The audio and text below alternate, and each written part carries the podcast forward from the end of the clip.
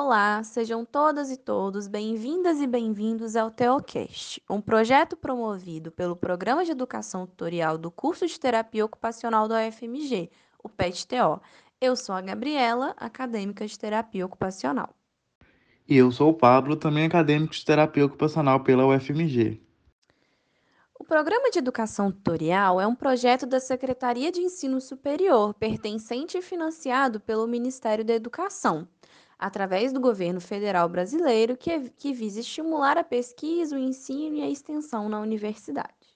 O PET é desenvolvido por grupos de estudantes sob tutoria de um docente, organizados a partir dos cursos de graduação nas instituições de ensino superior do país. Para nos acompanhar mais de perto, não deixe de acessar nossas redes sociais pelo arroba PetTOUFMG em todas as plataformas. Agora, vamos aos informativos desse episódio.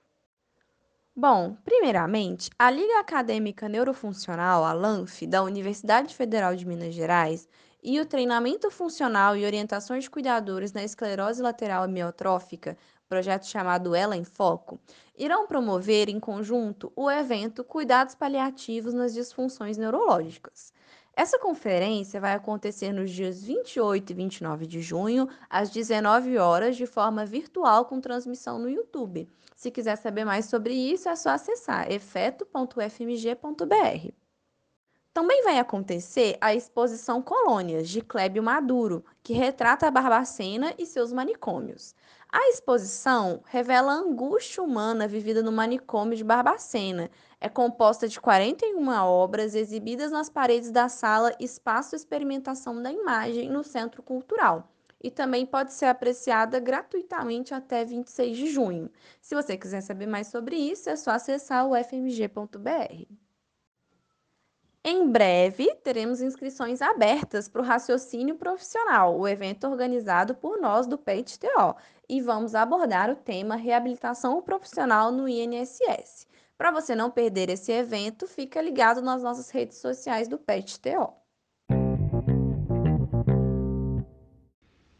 Estamos de volta com a nossa segunda temporada, em nosso quarto episódio com a Deciane Figueiredo Mafra, formada em terapia ocupacional pela UFMG, possui experiência de 12 anos no sistema prisional, tanto em atuação com a pessoa em situação de privação de liberdade, quanto na área administrativa.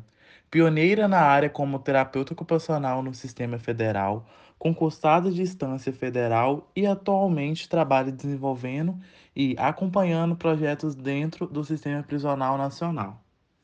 Deciane, bom dia, seja bem-vinda, viu? Bom dia, obrigado, Pablo.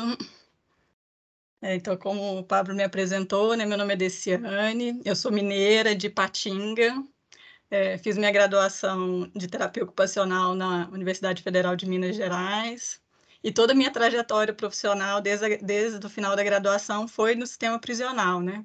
Então, hoje já tem 12 anos que eu trabalho na temática. É, e como que funcionou, né, desse ano, a seu ingresso, assim, a sua entrada na, nessa área, assim? Qual foi seu primeiro contato e quando que você começou realmente, assim, atuando, assim, como TO lá dentro?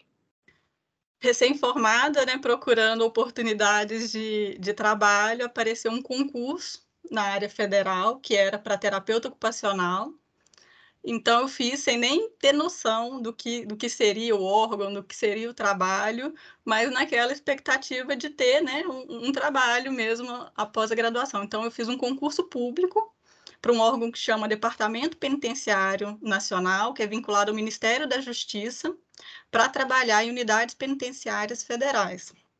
Então, fiz uma prova objetiva, depois eu tive um, um teste físico, é, passei também por exames psicotécnicos, e depois ainda quase dois meses de um curso de formação. Então, foi um período de quase um ano aí para poder ingressar né, no, no, no órgão e como TO no sistema prisional. Então, eu entrei mais ou menos em 2009, eu comecei a exercer minhas atividades na penitenciária federal em Porto Velho, em Rondônia. Então, foi minha primeira lotação, eu fui para Rondônia, assim, minha primeira experiência de, de entrar numa unidade prisional, né?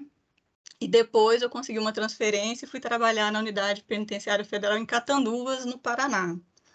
Então, fiquei mais ou menos seis anos atendendo diretamente a pessoa privada de liberdade é, nessas unidades penitenciárias federais, assim, só para o pessoal entender um pouquinho, né, como é que funciona, como é que funciona isso, né? É, o sistema penitenciário no Brasil ele é gerido pelos estados. Então, lá no seu estado, você vê uma unidade prisional, quem cuida dela é o próprio estado.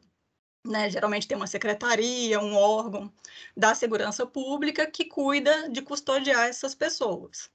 E também tem um trabalho que a gente chama de assistência, que é educação, saúde, né, que também precisa ser ofertado para quem está preso. E aí, no Brasil, a gente é bem avançado porque isso é uma política integrada.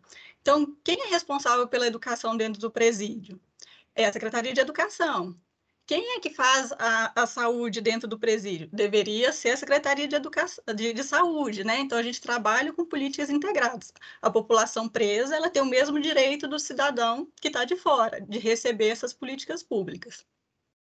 Onde eu trabalhei é um pouco diferente, porque é um presídio gerido pela União. Em 2006, teve uma escalada de violência é, causada pelas facções criminosas. Então, já existia uma previsão legal que a União poderia fazer unidades de segurança máxima para isolar essas lideranças, para tirar do Estado aquelas, aquelas pessoas que fomentam rebeliões em situações de crise. Então, é um sistema mais rigoroso é um sistema de isolamento mesmo da, das lideranças de facções. Então, é um ambiente de trabalho também um pouco diferente do que eu tenho no, no Estado, né? São celas individuais, não tem TV, não tem rádio, é um sistema realmente que eles ficam distantes dos seus familiares, então, geralmente, eles são custodiados em outros estados, da onde eles têm origem. Então, tudo isso né, é, é, é diferente na nossa atuação, e foi nesse contexto que eu trabalhei durante esses seis anos atendendo diretamente dentro das unidades. E depois desse período, né, hoje, onde eu trabalho?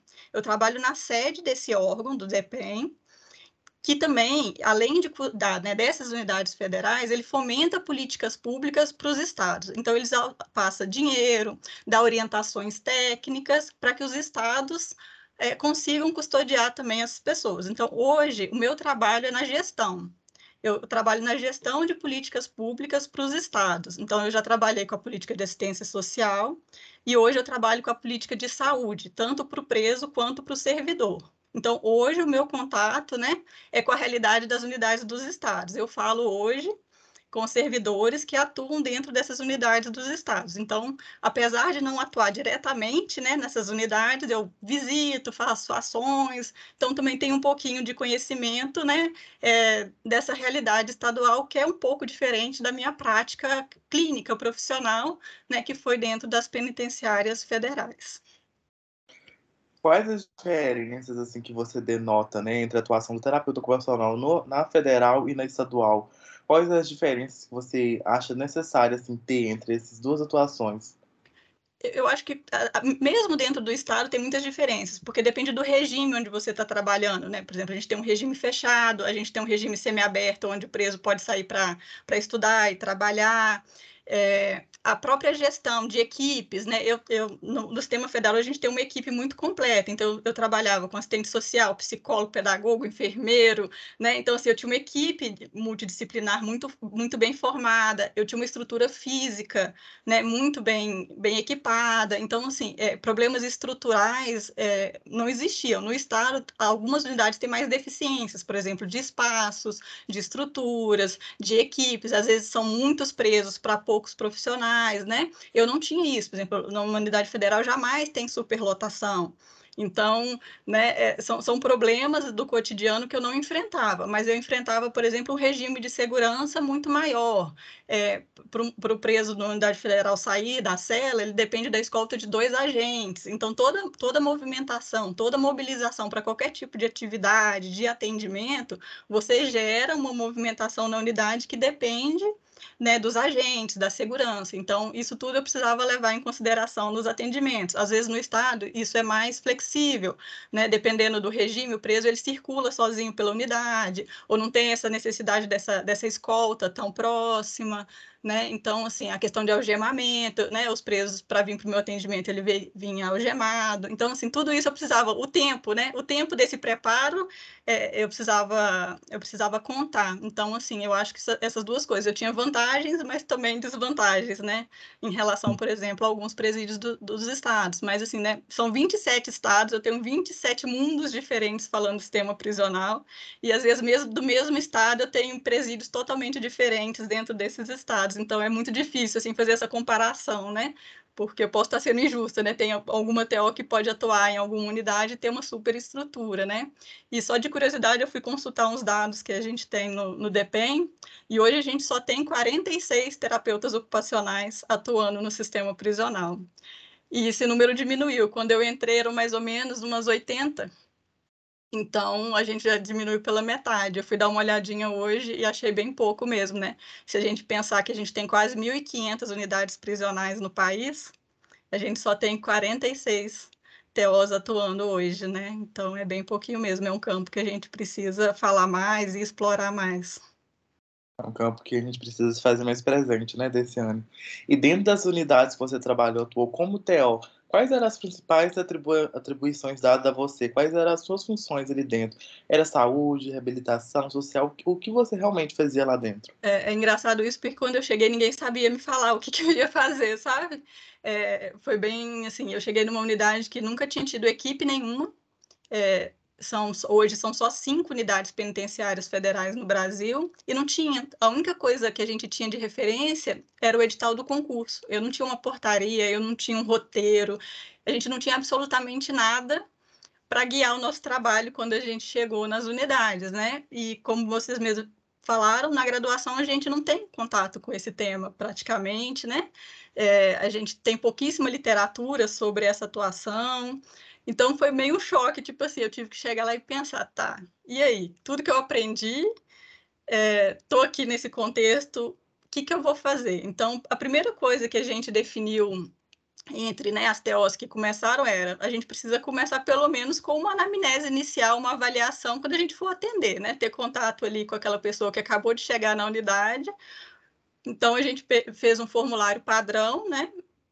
dessa, dessa anamnese, ali, principalmente é, voltado na, na, experiência ocupacional, que a gente achava que era um diferencial nosso, né? entender de, desse roteiro ocupacional que essa pessoa teve até, até chegar ali, é, considerando que a gente tinha uma equipe multidisciplinar muito forte, né? então é, acabava que outras áreas eram mais exploradas pela psicologia ou pela assistência social, então a gente achava que esse era um foco que, que só a gente conseguia dar, né? Esse, pensar nessas ocupações que essa pessoa fez. Então, foi a primeira coisa foi fazer isso, uma anamnese ali inicial, até para a gente entender quem eram aquelas pessoas, né? Quem eram esses nossos clientes ali a partir de agora, porque também a gente não tinha tido contato com esse, com esse público, né? Quem são os presos? Quem, qual que é o perfil? Geralmente, qual que é o histórico, né? É, todo mundo que conhece o sistema prisional que a gente vê nas grandes mídias, né? É, é, só quando tem rebelião, tortura, a gente não conhece boas experiências, a gente não conhece as histórias.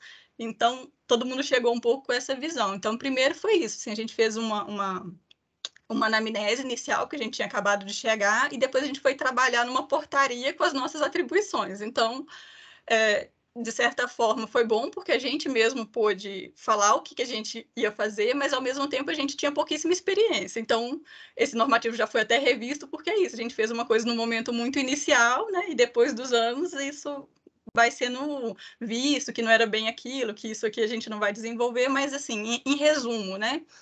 o que que hoje, né? Hoje já tem até procedimentos operacionais padrão para as TOs que chegam, por exemplo, elas já sabem as atividades, o passo a passo, né? Então, assim, já teve uma evolução aí nesses anos. Então, quem chega hoje não está perdido, né? Ela já tem um roteiro ali, e claro, isso vai sempre sendo alterado. Mas, assim, de, de primeiro, assim, é, a nossa, a nossa função é procurar coordenar oficinas de trabalho, por exemplo, então assim, ver na região qual que é a demanda, se você tem parceiros ou não, e até a ponto da gestão mesmo local, de selecionar os presos que vão participar dessa atividade, de gerir, controlar a presença, se for um trabalho formal, relação ao pagamento, contato com a empresa, é, dias de trabalho, né? Então, assim, toda essa gestão mesmo de, de ver lá o histórico ocupacional das pessoas, se elas têm perfil para aquele tipo de trabalho ou não. Né? E é claro, lá eu, eu, precisava levar em contexto a segurança. Ah, esse preso é de uma facção que não pode misturar com aquela outra. Então, isso também tinha que entrar na minha análise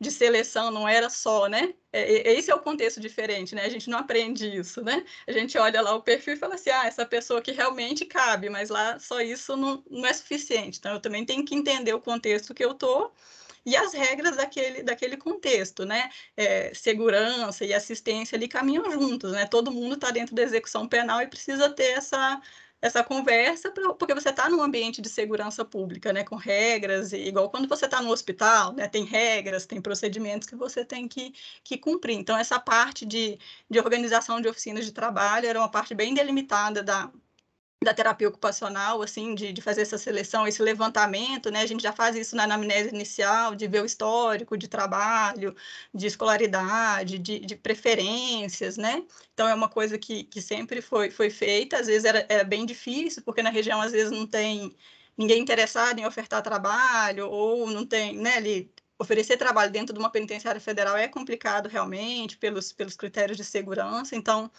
essa parte, né? Desde de você visualizar uma possível parceria a gerir mesmo aquela oficina que acontece dentro da, da unidade prisional, né? Era uma, uma, uma atribuição. É, outra coisa que acontecia muito é um trabalho em parceria com a pedagogia relacionada à qualificação profissional, né? Então, mesmo nesse viés aqui de, de entender o que, que aquelas pessoas, né? Geralmente, é, as pessoas que estão presas no sistema prisional são pessoas de baixa escolaridade, né, que vêm de uma situação de vulnerabilidade social, e isso não é diferente no sistema penitenciário federal. Então, pessoas que dificilmente tiveram empregos formais, né, né ao longo da trajetória de vida, muitas nunca tiveram emprego, ou se tiveram, fossem sempre bicos, e, e durante a infância, ali, empregos informais. Então, isso também a gente enxergou que é, a gente tinha que começar muito antes, né? A gente ainda estava num regime fechado de segurança máxima, então a gente estava falando de elevação de escolaridade, de qualificação, né? Tipo assim, é, um, um, emprego, depois estava muito distante ainda, então que a gente tinha que começar na base. Então, também isso era uma parceria que acontecia sempre com a pedagogia, né? De aliar essa elevação de escolaridade com algum tipo de qualificação profissional. Então é a mesma coisa, né? Vamos lá, qual que é o perfil dessas pessoas? Vamos pensar em cursos que a gente pode oferecer aqui dentro da unidade, né? Não adianta eu querer oferecer um curso de pedreira, eu não tenho, não tenho espaço para fazer uma, uma, uma, aula prática dentro de uma unidade de segurança máxima. Né? Então, eu tinha que aliar isso. Qual que é o interesse? Eu dava, já fiz, por exemplo, questionário de opções possíveis e deixei eles manifestarem, né? As pessoas que estavam presas, qual que era o interesse delas de se capacitarem. Aí você vai procurar uma instituição parceira para ofertar aquele curso, né? Então, assim, tudo demanda uma, uma, logística muito grande, não só pensar nessa nossa rotina, né? De avaliar o contexto ocupacional, ofertar uma atividade significativa e ter um resultado, né? A, nossa, a minha atuação era muito mais ampla, desde a gestão mesmo, de, de por exemplo, procurar um instituto federal que tem um curso, que tem interesse, é, quebrar o preconceito de um professor entrar dentro de uma unidade prisional, capacitar essa equipe que vai atuar dentro de uma unidade prisional sobre o que fazer, o que pode acontecer, acabar com os medos. Então, todo esse trabalho também é responsabilidade nossa como um profissional que está tá lá dentro, né? É, fazer a sociedade entrar e, e para você conseguir ofertar uma atividade, né? Eu, eu sempre pensava assim, na nossa, na nossa construção, a gente trabalha com atividades significativas para o indivíduo. Só que eu estava dentro de uma unidade prisional onde as atividades são milimetricamente definidas, né? Inclusive horários de comer, de tomar banho, de, de sair para o banho de sol. Então, como, como que eu ia aliar isso, né? É, é, eu não podia pensar só no que é significativo para o indivíduo. Claro, tem que fazer sentido para ele, mas eu também tinha muitas limitações. Então, eu acho que aí a, a terapia ocupacional acaba, ó, a social faz mais sentido, porque você vai pensar no contexto que aquelas pessoas estão, o que, que eu posso oferecer nessa rotina que, vão, que vai fazer sentido para elas e que vai complementar essa rotina, né? Então, a, acho que a TO também atua muito nesse sentido. Então, a gente acabava incrementando atividades, por exemplo, é, a gente criou uma atividade que chama Cinemateca. No final dos nos finais de semana eram oferecidos vídeos, filmes mesmo, né? Uma, uma atividade de lazer, assim, para quem quisesse. Então, essa é uma responsabilidade da TO, organizar, selecionar, é, e, e, não é tão simples, porque eu tenho que pensar no horário que ela tem um banho de sol, no horário que ela tem visita, no horário que aquelas pessoas vão poder se reunir para fazer essa atividade, né? E é um dia que eu não estava na unidade, por exemplo, no final de semana. Então, a gente acaba se envolvendo em atividades extras, por exemplo, a, é, oferta de assistência religiosa. Ah, tem a ver com a, com a TO especificamente? Não, mas é uma atividade que pode ter significado para muita gente e agrega a rotina das pessoas na unidade prisional. Então, a gente acaba também se envolvendo com essas atividades ditas extras, mas que são direito também de quem está preso, porque a gente consegue ter essa visão ampla né, da, da rotina, das atividades que você pode, pode ofertar naquele contexto. Né, para aqueles indivíduos. Então, você pensa lá no meu público, né, era geralmente homens, adultos, né? É, então, o que, que, pode fazer sentido, né? E, e, você vai tentando incrementar aquela rotina, porque ela é um regime muito duro, onde eles ficam praticamente 22 horas dentro da cela e tem duas horas de banho de sol.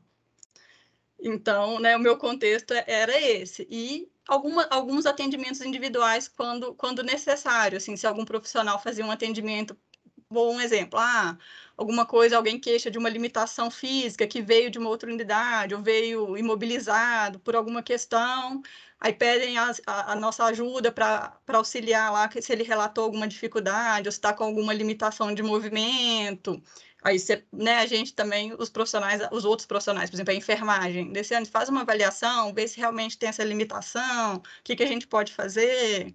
Ou, por exemplo, se tinha uma demanda de uso, por exemplo, de muleta dentro da unidade. Aí, geralmente, o TO também é chamado para fazer uma avaliação ou para acompanhar, se tiver uma consulta com um ortopedista, para ver e verificar se realmente é, né, a, a, necessidade. Então, assim, aí são casos mais pontuais, né, porque a gente está trabalhando com indivíduos, de forma geral, saudáveis, né, que o contexto dele é da privação de liberdade. Então, o contexto, nesse caso, acaba sendo muito mais importante, né, e o foco da, de, de, atuação do que as questões individuais, porque geralmente são indivíduos saudáveis que estão ali, né, assim, de, de, uma forma geral, então aí são queixas pontuais, né, ou se alguém tem, apresenta alguma crise é, de saúde mental, aí são casos pontuais que aí os profissionais acabam se encaminhando ali dentro, né, o psicólogo pede alguma avaliação e, e você vai fazendo, mas, assim, isso acaba sendo um pontual, né? Assim, é uma atividade, é uma responsabilidade nossa, é uma atuação, mas acaba sendo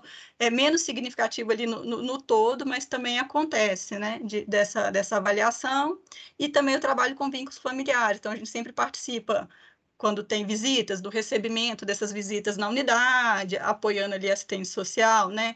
Então, a gente já criou espaço para as crianças, enquanto elas esperavam para a visita, com lúdico, com materiais, com brinquedos. A gente não tinha muito tempo para intervir ou para promover, né? Mas, assim, ofertar né, essa possibilidade também dentro do, do ambiente prisional. Então, assim, em resumo, né? Em resumo grande, era basicamente, assim, essas, essas atividades é um campo assim que demonstra com muito trabalho ser feito, muita coisa, né? E a importância da TO na sua fala, ela assim é incrível que você vê que a gente está em cada detalhe lá dentro, cada parte de um funcionamento, como que a terapia ocupacional se faz funcional e se faz necessária dentro desse campo, dentro desse contexto, e como que traz mudança, gera é, mudança para essas pessoas em privação de liberdade, né? Eu queria saber, desse ano, de você, assim, dar uma dica para gente que é estudante, é, que tem interesse na área, né? O que a gente fazer durante a graduação, após a graduação também, para poder é, estar ingressando nesse campo, né? É, qual dica que você daria agora, né? Já depois de tanto tempo de atuação já nessa área? É, eu, assim, eu concordo, acho que a nossa formação é bem ampla, né? A gente caminha em várias áreas dos saberes, eu acho que por isso que a gente se dá tão bem como, como TO no sistema prisional, porque a gente consegue é, um fazer um trabalho interdisciplinar muito bacana. Assim, a gente tem, a gente já tem isso na nossa rotina, então a gente conversa com a saúde, a gente conversa com a habitação, a gente conversa com a segurança e, e a gente consegue entender todos esses contextos. E assim, eu acho que a dica principal é tentem ter contato com esse tema, e não só o específico para TO, né? Porque isso vai ser difícil você achar um evento sobre TO no sistema prisional, mas tentem estar perto do dia a dia. Então, vê lá, a Secretaria de Saúde vai fazer um evento, uma palestra sobre saúde no sistema prisional. Se aproxima do campo, mesmo que não seja específico para TO. Ah, o judiciário vai fazer lá um congresso sobre execução penal. Tenta participar, sabe? Tenta se aproximar ao máximo para você conhecer e desenvolver a sua visão crítica, né? Porque a gente, quando a gente está longe, a gente está só escutando ali o que eu falei das mídias e tal. E aí a gente não, não tem acesso a essa informação. Então, assim, tentem se aproximar do campo, claro, se for possível um estágio, um trabalho voluntário, é ótimo, que aí você vai estar lá dentro, mas se não for possível, fiquem atentos né, a essas oportunidades de conhecer a prática, mesmo que não seja específico. Ah, a enfermagem está falando da atuação dela no sistema prisional, vamos ouvir. Ah, tem, tem ali um evento sobre segurança, mas assim, né, isso ajuda a gente a construir um pensamento crítico e também a gente pensar em, em, possibilidades da nossa atuação lá dentro, né? Porque às vezes não tem realmente oferta, mas talvez você vai ser lá e vai lá, olha, pode fazer um projeto aqui, ó, até seria importante aqui. Foi, eu falo, né? O meu cargo surgiu porque um terapeuta ocupacional ficou lá batendo na porta do órgão falando que era importante ter um terapeuta ocupacional nessa equipe, né? Então, assim, dificilmente alguém vai ter essa ideia, assim, ah, eu acho que a gente precisa de um, de um TO nessa equipe. A gente sabe que a nossa profissão ainda é muito desconhecida, então a gente tem que realmente se fazer presente, né? Mesmo como estudante, se você está lá, você faz uma pergunta, você dá uma sugestão, daqui a pouco isso vira um projeto de extensão, né? Então, assim, a gente também tem que abrir os no nossos campos de, de, de trabalho, e a gente só consegue fazer isso conhecendo, né? Então, assim, a minha dica é essa, participem, leem, é, vai lá, por exemplo, estou ah, estudando aqui em Minas, vou ali no site da Secretaria de Administração Prisional de Minas, deixa eu ver os projetos que eles desenvolvem lá, entendeu? Conheça, conheça a prática, eu acho que só assim a gente consegue abrir, abrir novos campos e, e, e conhecer mesmo, assim, se, e se ver, né, no, no dia a dia daquele trabalho. Ah, nós, o PSTO desse ano, agradecemos muito a sua presença. Foi muito rico, foi ótimo hoje o nosso episódio, assim. Eu não tenho palavras para dizer, para te agradecer por estar tá trazendo essa informação, esse conhecimento para nós mesmo, que estamos na graduação, né? E quem sabe é, estaremos tomando conta desse campo, viu? É, obrigada a vocês, também foi muito bom. Estou sempre à disposição para que para quem quer conhecer mais um pouquinho sobre, sobre esse campo, podem contar comigo sempre. Nós agradecemos muito pela sua participação, assim como a de todos os ouvintes, e voltamos em breve entrevistando outros profissionais. Fiquem ligados, hein? Tem muita conversa boa vindo por aí.